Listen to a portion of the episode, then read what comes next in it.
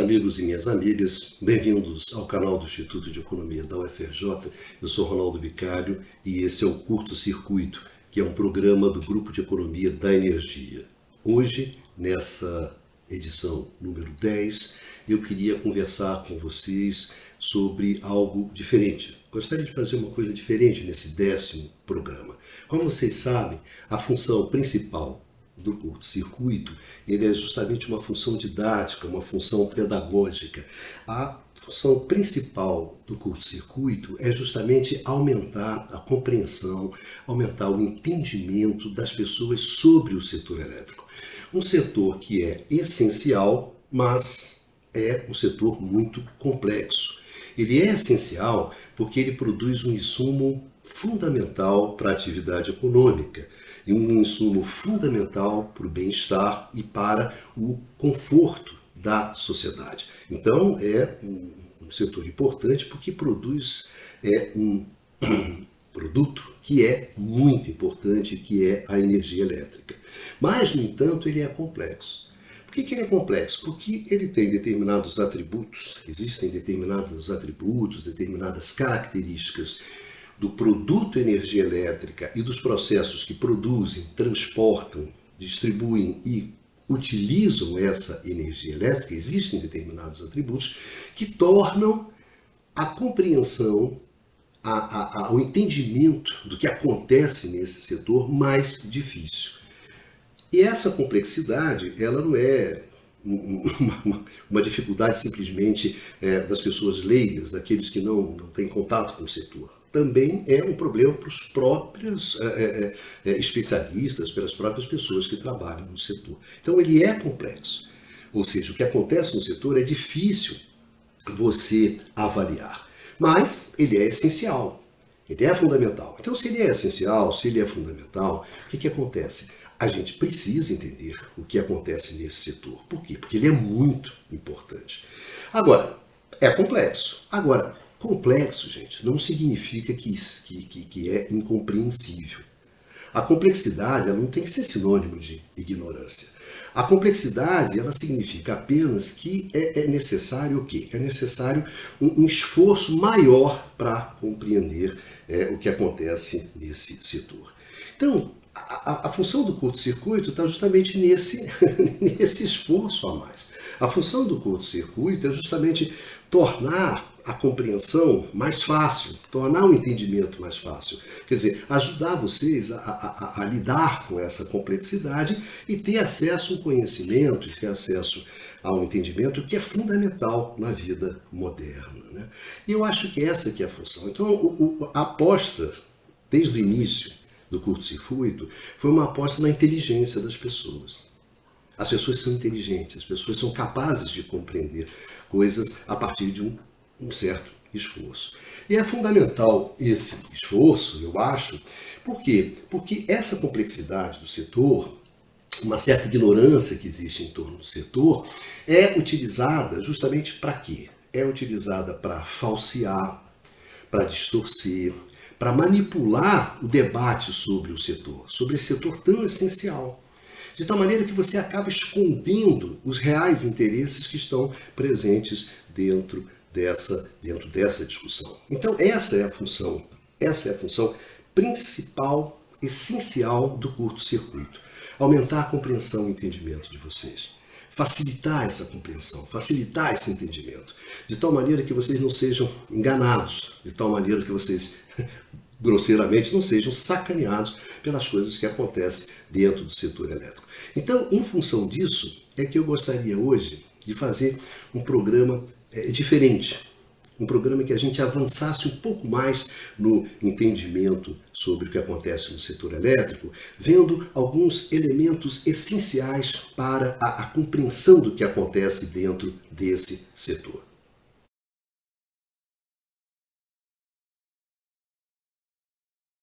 Para a gente avançar no conhecimento sobre o setor elétrico, a gente precisa ter a ideia de alguns fundamentos. Né? Alguns fundamentos do jogo elétrico. Né? São justamente aqueles elementos básicos que estruturam esse jogo, que definem como é que esse setor opera e como é que esse setor ele, ele, ele, ele se expande. Né?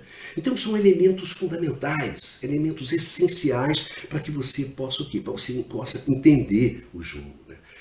entender o que acontece nesse setor. É, entre esses elementos fundamentais, eu acho que quando a gente olha assim, eu acho que o mais importante desses elementos, sem dúvida, um dos mais importantes, são justamente as características, os atributos, justamente do produto energia elétrica e dos processos que envolvem essa energia elétrica. Né? Processos que vão desde a geração até a utilização.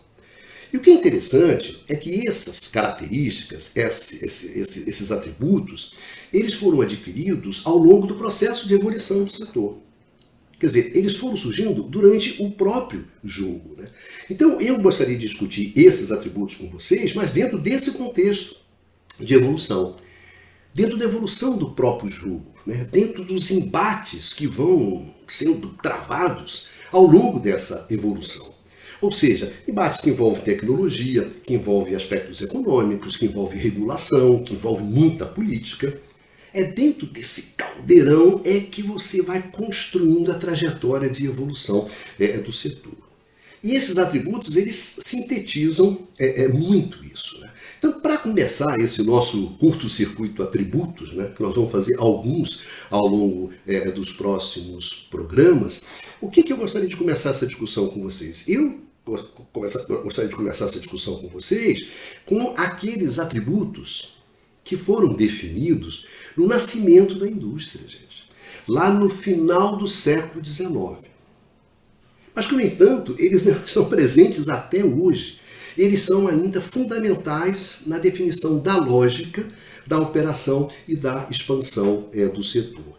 Então, entre esses atributos que já surgem ali no, no início, que já são é, atributos que são fruto é, do embate, do enfrentamento, do pau que come sempre dentro do setor, eu queria começar com a complexidade.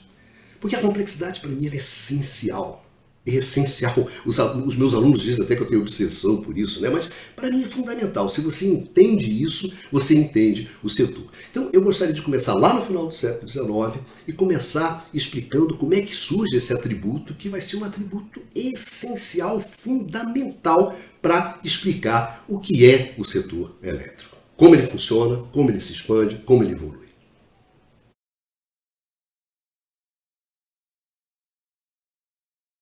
A complexidade é fundamental. Mas o que, que está por trás da complexidade?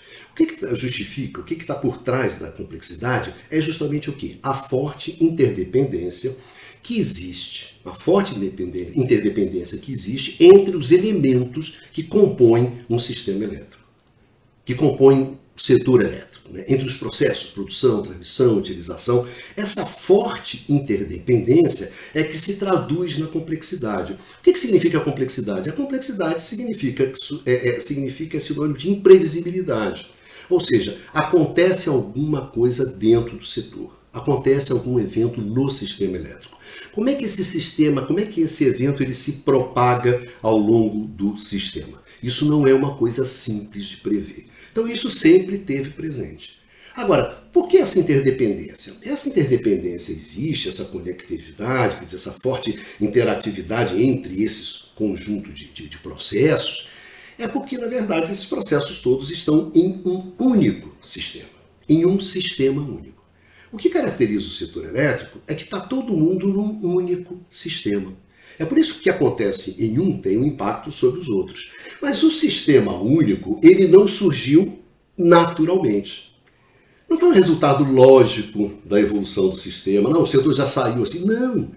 Gente, o sistema único, a opção por ser um único sistema, é fruto de um embate. É fruto de uma disputa. É fruto de uma guerra em torno dessa opção. Em torno do quê? Em torno dessa questão de como é que vai ser o setor. Então, a primeira questão fundamental que a gente tem em mente que é o seguinte: o setor elétrico ele já nasce como um espaço de disputa. Ele é sempre um setor em disputa. Ele é um espaço em disputa. Disputa tecnológica, disputa econômica, disputa regulatória, disputa política. Então a primeira coisa que você tem que entender sobre o setor elétrico é isso. Ele é um espaço em disputa. Por isso que é fundamental entender o que? Essa disputa. Então essa disputa são sobre o quê? São sobre concepções distintas do que deve ser o setor elétrico ou do que deveria ser o setor elétrico, que é essa disputa que dá, se dá no nascimento da indústria. E não é simplesmente uma disputa, como eu chamei a atenção, é, gente, olha só, é só uma disputa tecnológica, não. A grande disputa é também sobre qual é a função social da energia elétrica. Qual o papel que essa energia elétrica vai ter? Essa energia elétrica ela vai ser um bem de luxo, um bem que pouquíssimos vão ter acesso a ela, ou ela vai ser um, um, um insumo, um bem onde é, é que deve ser colocada deve ser colocado esse bem à disposição de grande parte da sociedade, ou de toda a sociedade. Gente, essa disputa está no início. Já no início você já começa em torno dessa discussão. Então, essa definição sobre o sistema único, como é que vai ser o, sistema elétrico? Ele vai ser um sistema único ou ele, ou ele vai ser é, vários sistemas? Essa discussão já está presente no nascimento. E aí, para começar a nossa história, né, a gente tem que definir o marco. É claro que você pode começar a discussão sobre energia elétrica lá no Tales de Mileto, lá na Antiguidade, passando pela revolução depois científica, depois sobre a revolução, a revolução tecnológica, né, até chegar no século XIX.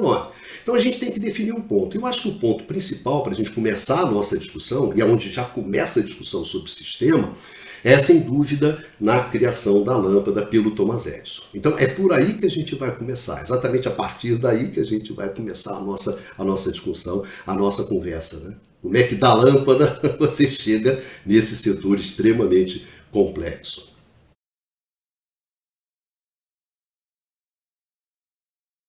Gente, vamos combinar o seguinte. O Edison, ele não inventou a lâmpada, a lâmpada já existia.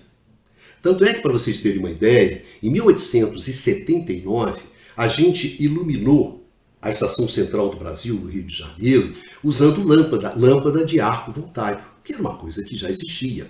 O que, que o Edison faz? O Edison faz, o que ele faz é o seguinte, ele inventa uma lâmpada que ela é prática, que ela é eficiente, que ela é barata.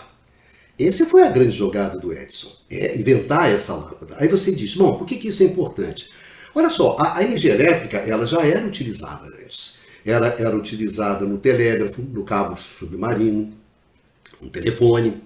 Ela era usada também na indústria, principalmente na indústria química e na metalurgia. Mas o que, que caracterizava esses usos da energia elétrica? Esses usos eram muito pequenos.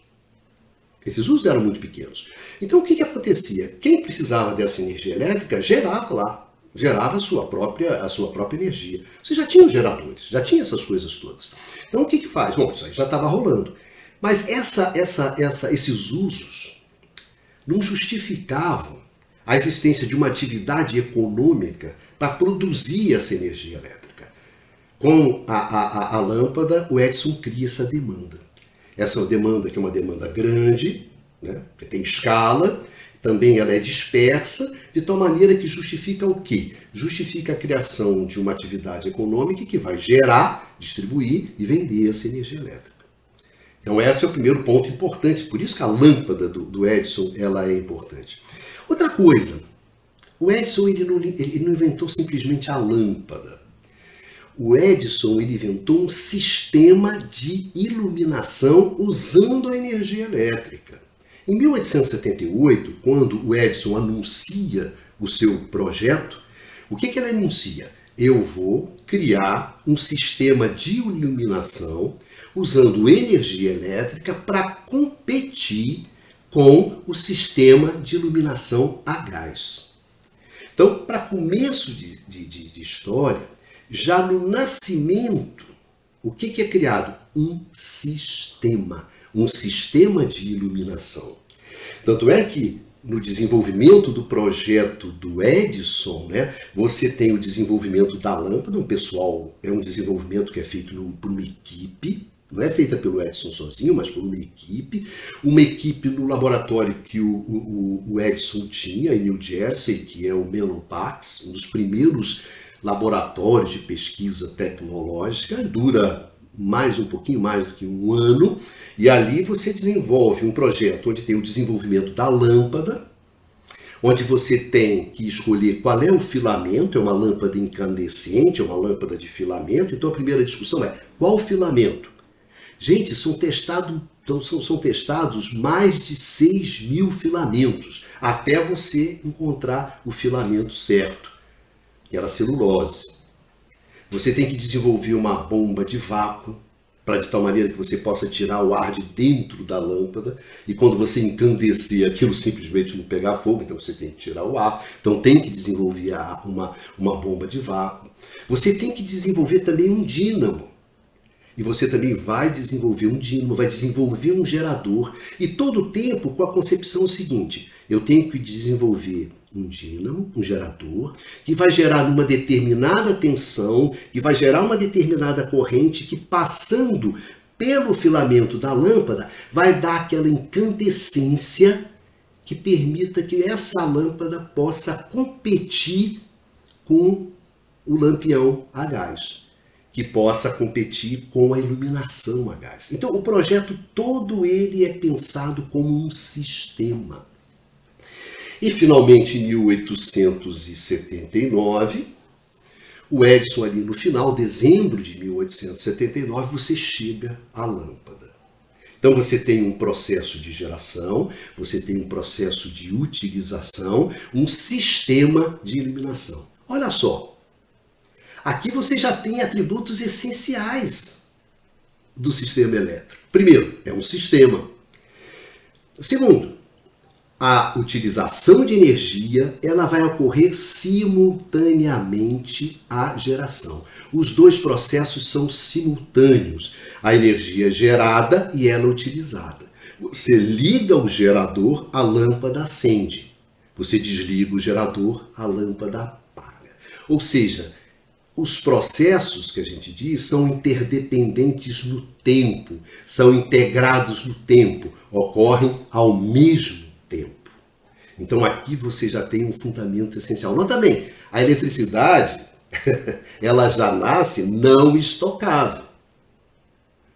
Você gerava ao mesmo tempo que, que você consumia. Então a não estabilidade, a não estocabilidade já está presente ali na bancada do Edison. Naquela configuração de bancada que é a primeira lâmpada. Então ali já está presente a instantaneidade, o que acontece num processo tem um efeito instantâneo sobre o outro. Se eu desligo o dínamo, a lâmpada apaga.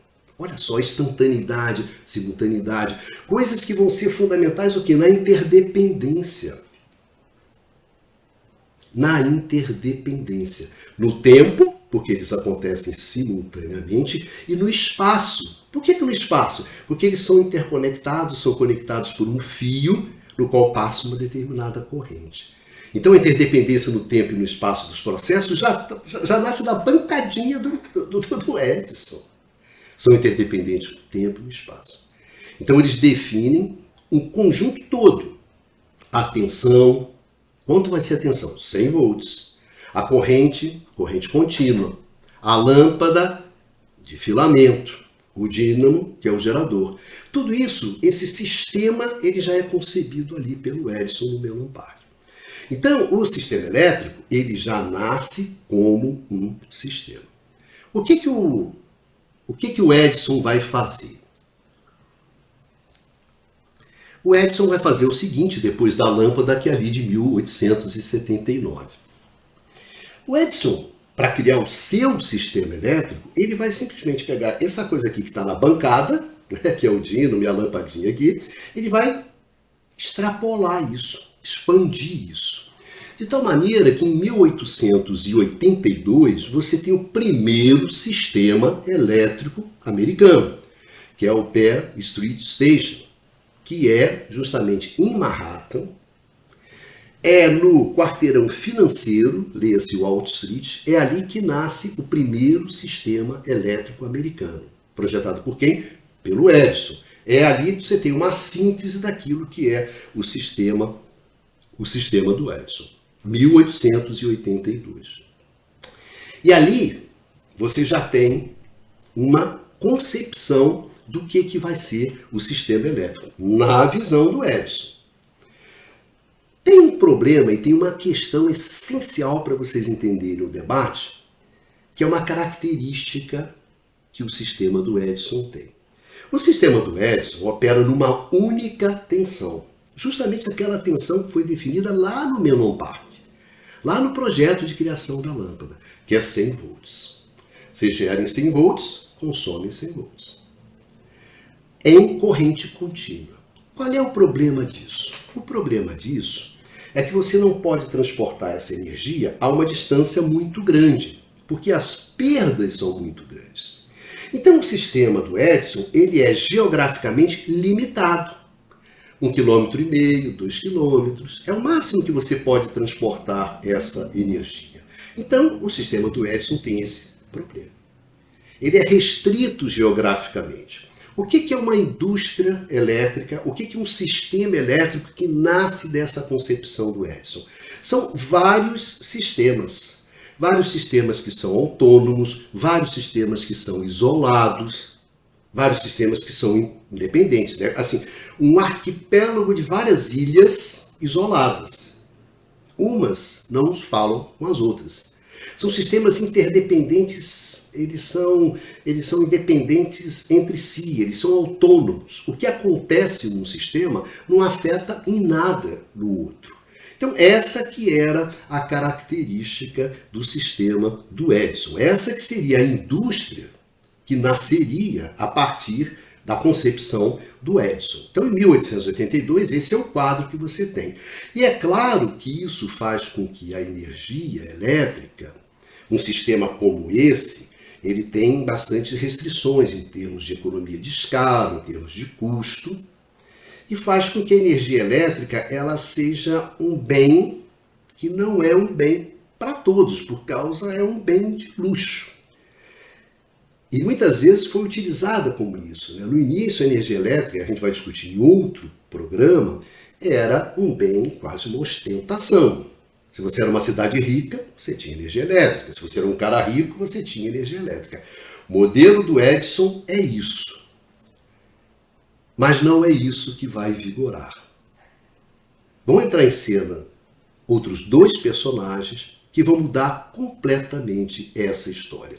De ser um sistema pequeno, evidentemente que é um sistema pequeno, é um sistema que o grau de interdependência é pequeno, porque o número de processos é pequeno, é limitado ao que está dentro daquele espaço restrito, e é claro que a complexidade também ela é pequena.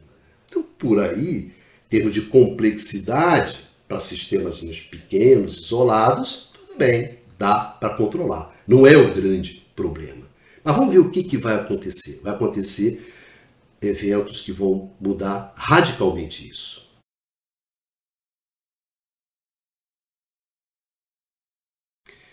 O primeiro personagem a entrar em cena e que começa a mudar essa história é o George Westinghouse. Westinghouse tem uma característica que difere, o difere do, do, do Edison. Westinghouse ele é um engenheiro, o Westinghouse ele é um industrial, ele não é um pesquisador autodidata como era o Thomas Edison. Então ele tinha uma cabeça de engenheiro e uma cabeça de industrial. Então quando o Westinghouse ele olha o sistema do Edison, ele diz assim: esse sistema ele tem um problema. Porque justamente essa limitação ao tamanho do sistema coloca uma limitação para a escala. E se coloca uma limitação para a escala, coloca uma limitação para quê? Para as economias de escala, para a redução de custos. Se a gente quiser reduzir os custos, explorar a escala dentro desse sistema, esse sistema tem que ser maior. E como é que a gente faz para superar isso, para fazer com que esse sistema possa se expandir a área geográfica, ou seja, você possa transportar energia elétrica a distâncias maiores? Aí tem uma, uma, uma coisa interessante do Westinghouse. O Westinghouse ele tinha patenteado, ele tinha patenteado um sistema para transporte de gás que usava é, pressões elevadas. Qual era a ideia do Westinghouse para transportar gás? se eu aumentar a pressão do gás, colocar uma pressão muito alta na hora de transportar o gás, o que, que vai acontecer com as perdas? Essas perdas vão se reduzir.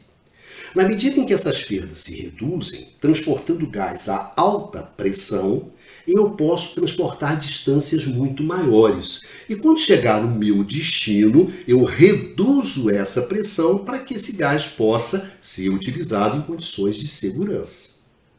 Ele falou: então, meu sistema de transporte de gás opera com multipressões.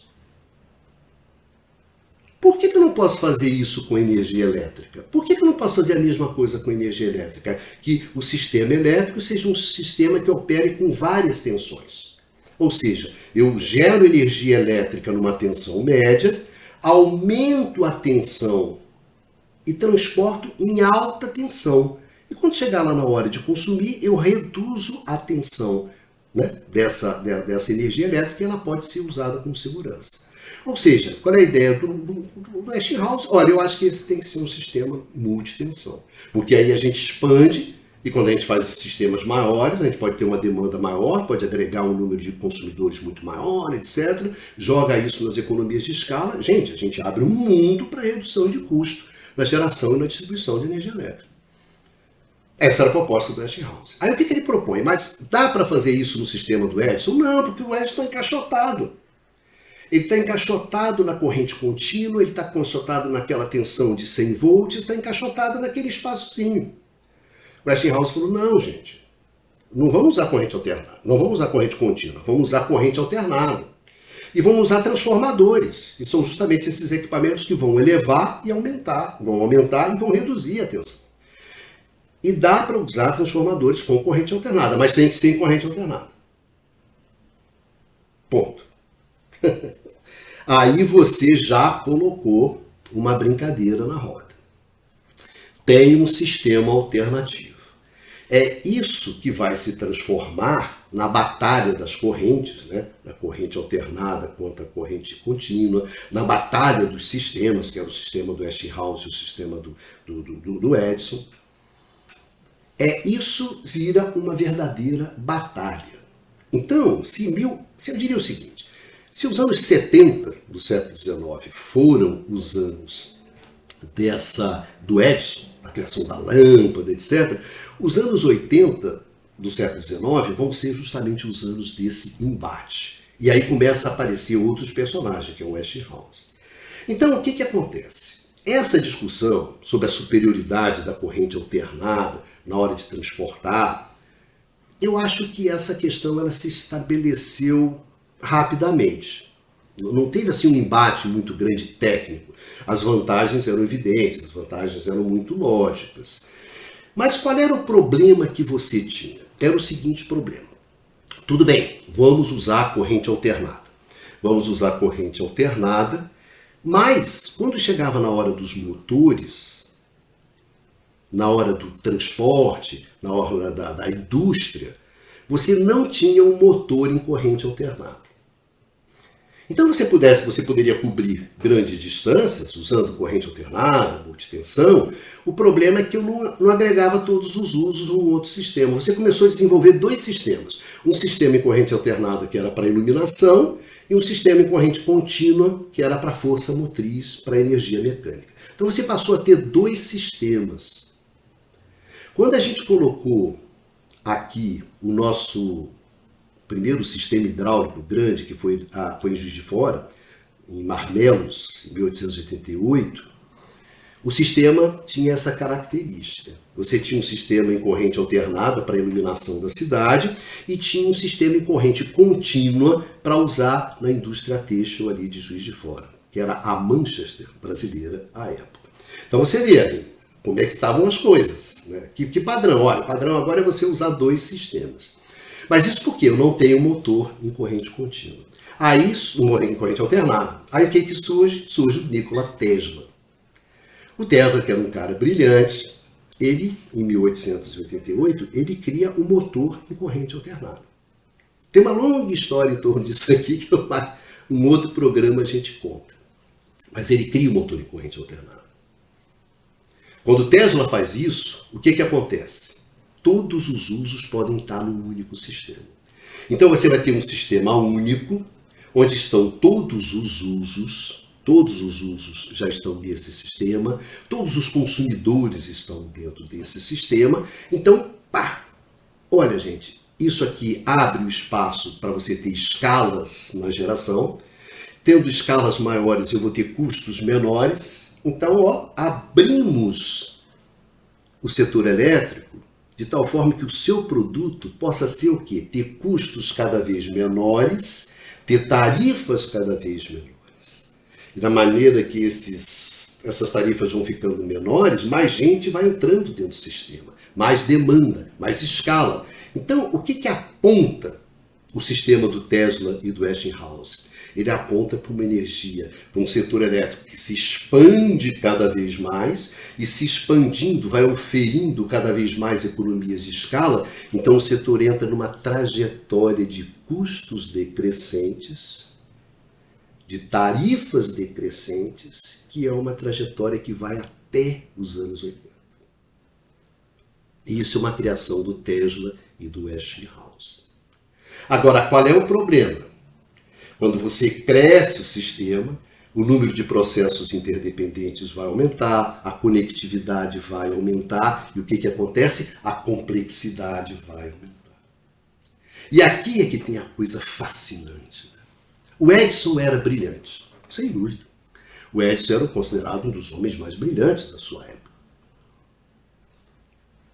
Ele foi capaz de inventar a lâmpada, mas mais, mais do que isso, né? De compreender que aquilo é um sistema. A energia elétrica, o setor elétrico como um sistema, é uma concepção do Edison. É uma concepção do Edison. É ele que introduz isso. Mas o que, que acontece?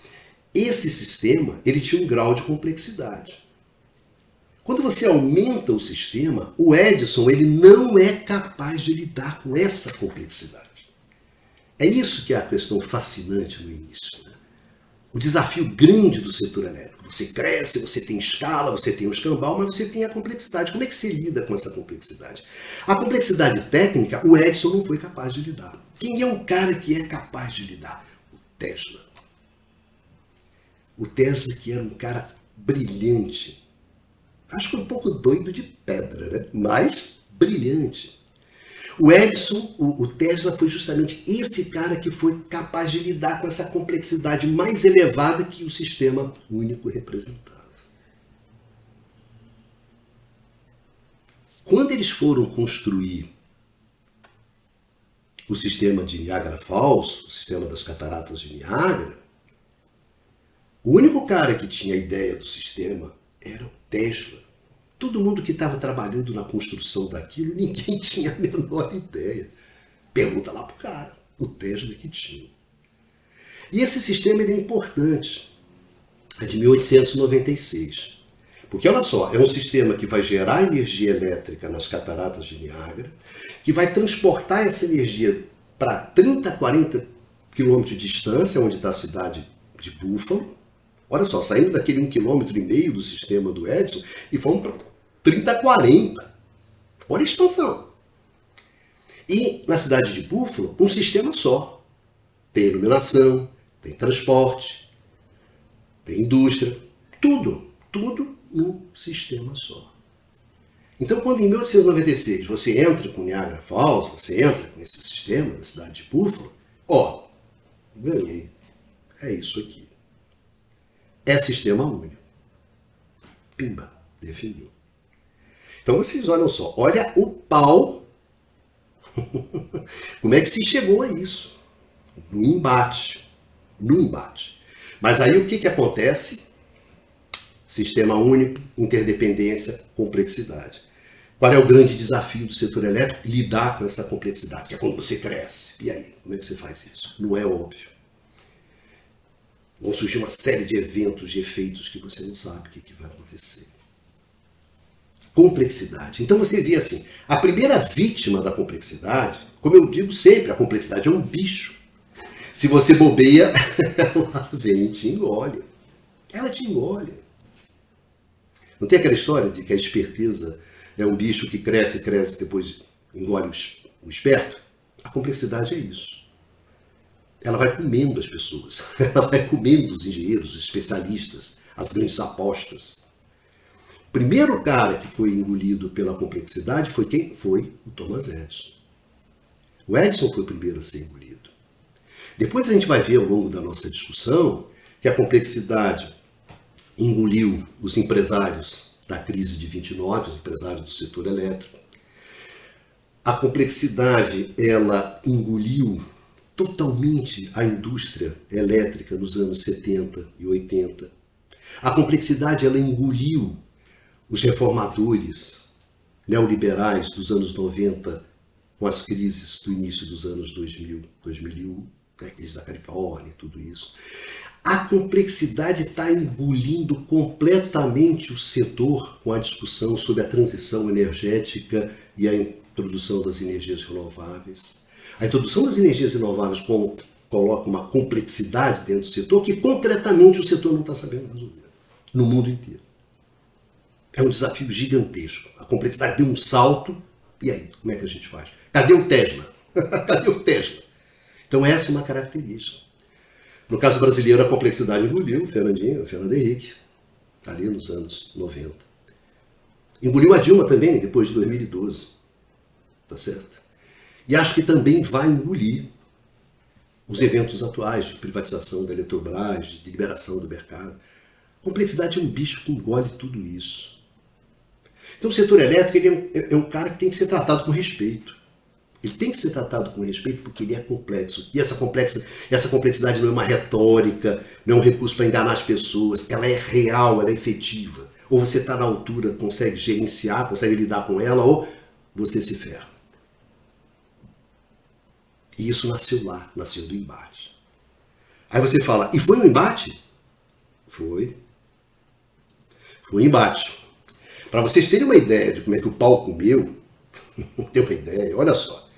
Superioridade técnica, corrente alternada, multitensão, sistemas polifásicos. Isso ali nos anos 80, já na, já na, na, na, na feira de Chicago, o Westinghouse e o, e, o Terra já tinham ganho. A questão técnica estava ganha. Técnica e econômica já estava ganha. Mas a questão política, não. Por quê? O Edison assumiu a seguinte posição. E nota bem, de um lado você tem o Westinghouse e o Tesla em torno de uma empresa. Que empresa é essa? É a Westinghouse. Do outro lado, você tem o Thomas Edison e uma figura que a gente vai discutir depois, que é o JP Morgan, que é um banqueiro, em torno da General Electric. Então, na verdade, você tem um embate entre duas empresas. Corrente alternada, corrente contínua, vários sistemas, o sistema é único, você tem esse embate. É claro que tem muitos interesses econômicos aqui. Então, a coisa não foi no, não foi no amor. Qual a tese que o Edison recorre? Olha só, eu acho, concordo, que o sistema de corrente alternada é um sistema melhor, é um sistema superior. Qual é a minha preocupação, eu, Edison? É que esse sistema usa tensões elevadas. Como esse sistema ele usa tensões elevadas, o que, que pode acontecer? Ele coloca em risco a vida das pessoas. Embora eu acho que seja superior, tudo bem, isso é discutível, mas acho que isso tem que ser proibido, por isso que representa um risco à segurança das pessoas.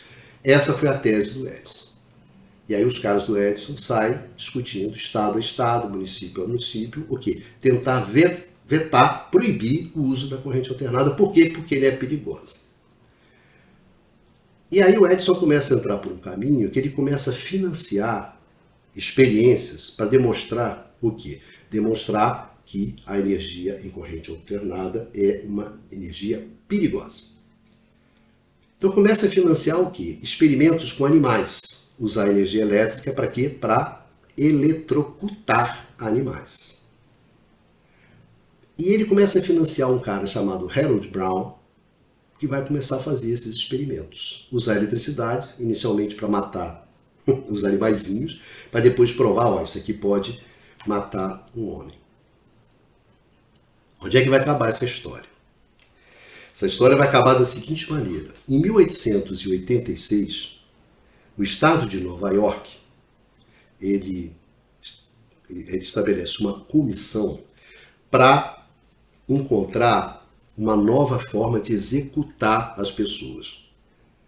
Porque eles achavam que a, o enforcamento era uma forma muito desumana. Eles queriam uma forma mais humana. Nessa história, resolveram utilizar o que? A energia elétrica. Então, em 1889, o estado de Nova York adquiriu uma cadeira elétrica. Uma cadeira elétrica. Por 8 mil dólares. Em 1889. Em 1890 foi executado a primeira pessoa, o primeiro ser humano usando a energia elétrica, que foi o William Kemmler. Ele tinha assassinado a machadadas a sua companheira. O Kemmler foi executado em 1899. A execução foi dantesca. Durou 10 minutos. O pobre do Kemmler foi cozinhado. Foi um processo, aqueles que assistiram, insuportável. Durou 10 minutos até matarem o cara. Ele não morreu com uma carga só, teve que recarregar. O cheiro de carne cozida, queimada, se espalhou pelo recinto. Foi um processo dantesco. Mas o Kemmler finalmente foi executado. Tanto é que um, alguém disse o seguinte: olha, era mais humano matar o Kemmler a machadadas do que ter usado essa, esse sistema. O Edson foi entrevistado e disse o seguinte: apesar dele ser contra a pena de morte, ele sugeriu um nome para o novo mecanismo de execução. Ele sugeriu assim: por que, que vocês não chamam isso de Westinghouse? É mole? Pois bem. Então a cadeira elétrica ela é fruto dessa guerra entre os sistemas. Então isso aqui não é uma brincadeira. Eu acho que nove anos depois, acho que em 1899, é, foi executada a primeira mulher, a Martha Place. Ela tinha assassinado a, a, a enteada, né? Ela tinha assassinado a enteada e ela, é, usando ácido, cara, coisa barra pesada, Dona Marta. Ela foi executada em 1899 de uma forma, digamos, mais humana do que o Kemmler, porque você tinha desenvolvido mais a tecnologia da cadeira elétrica. Então, para você ver, quando eu falo que existe uma disputa, e essa disputa não é uma brincadeira, acabou na cadeira elétrica, falando a disputa entre os dois sistemas. Mas apesar de tudo isso, prevaleceu a ideia do sistema único, quer dizer, a ideia, a concepção do sistema elétrico como um sistema único e da indústria elétrica como esse sistema único que podia agregar espaços, usos, uh, consumidores, né? agregar tudo isso de tal forma a ter uma demanda que justificasse uma escala elevada e, portanto, a exploração de economia de escala, redução de custo, redução de tarifa, de tal forma a transformar a energia elétrica num insumo que tivesse à disposição da sociedade, que grande parte da sociedade tivesse acesso a essa energia elétrica. Essa era uma grande preocupação do Tesla. O Tesla sempre teve essa preocupação de levar a energia elétrica para o maior número de pessoas. Como é que eu faço isso? Esse era o desafio do Tesla. Interessante, né? O Tesla já tinha essa coisa na cabeça dele. E, de tal maneira, a gente definiu então o sistema único e introduziu esse tema que ajuda a gente a entender o setor elétrico. Olha, tem a escala, tem o custo. Então, para explorar essa economia de escala, para ter esse custo cada vez menor, vamos fazer sistemas cada vez maiores. Mas esses sistemas vão ser cada vez mais complexos. Então, qual é o grande desafio do setor elétrico? Lidar com essa complexidade encontrar mecanismos que reduzam essa complexidade. É difícil, sempre foi o grande desafio do setor elétrico. Então vocês veem que a complexidade, esse atributo essencial para compreender o setor elétrico, nasce o quê? Nasce do embate, nasce da disputa em torno do sistema único. Porque é complexo porque o sistema é único. A interdependência é fruto desse sistema único. E esse sistema único surgiu o quê? Gente, em bom português, surgiu na porrada. Como muitas coisas a gente vai ver dentro do setor elétrico. Tá bom? Então, eu quis fazer hoje, nesse programa número 10, esse programa diferente né, com vocês, esse curto-circuito Fundamentos. Né? Se vocês gostaram, se vocês acham que foi interessante, vocês deixem aqui nos comentários, né? que aí a gente vai continuar fazendo alguns programas como esse, que são os programas sobre fundamentos que é essencial para a gente avançar no entendimento do setor elétrico. Né? O setor que é vital na vida da gente. Ou seja, desde o nascimento, desde o nascimento o pau já está comendo. Então, é um setor em disputa, gente. Em disputa contínua, técnica, econômica, política. Então, a gente tem que entender essa disputa. Porque o resultado dessa disputa vai afetar a vida de nós todos. Tá bom? Então, um grande beijo para todos vocês. E a gente se encontra aqui no canal do Instituto de Economia da UFRJ, nesse seu programa, que é o Curto Circuito. Um programa que vai fazer com que você veja o setor elétrico de uma forma diferente né, de que você vê hoje. Você nunca mais vai ver o setor elétrico como você via antes, depois do curto circuito. Vida que segue, vamos em frente, um grande abraço. thank you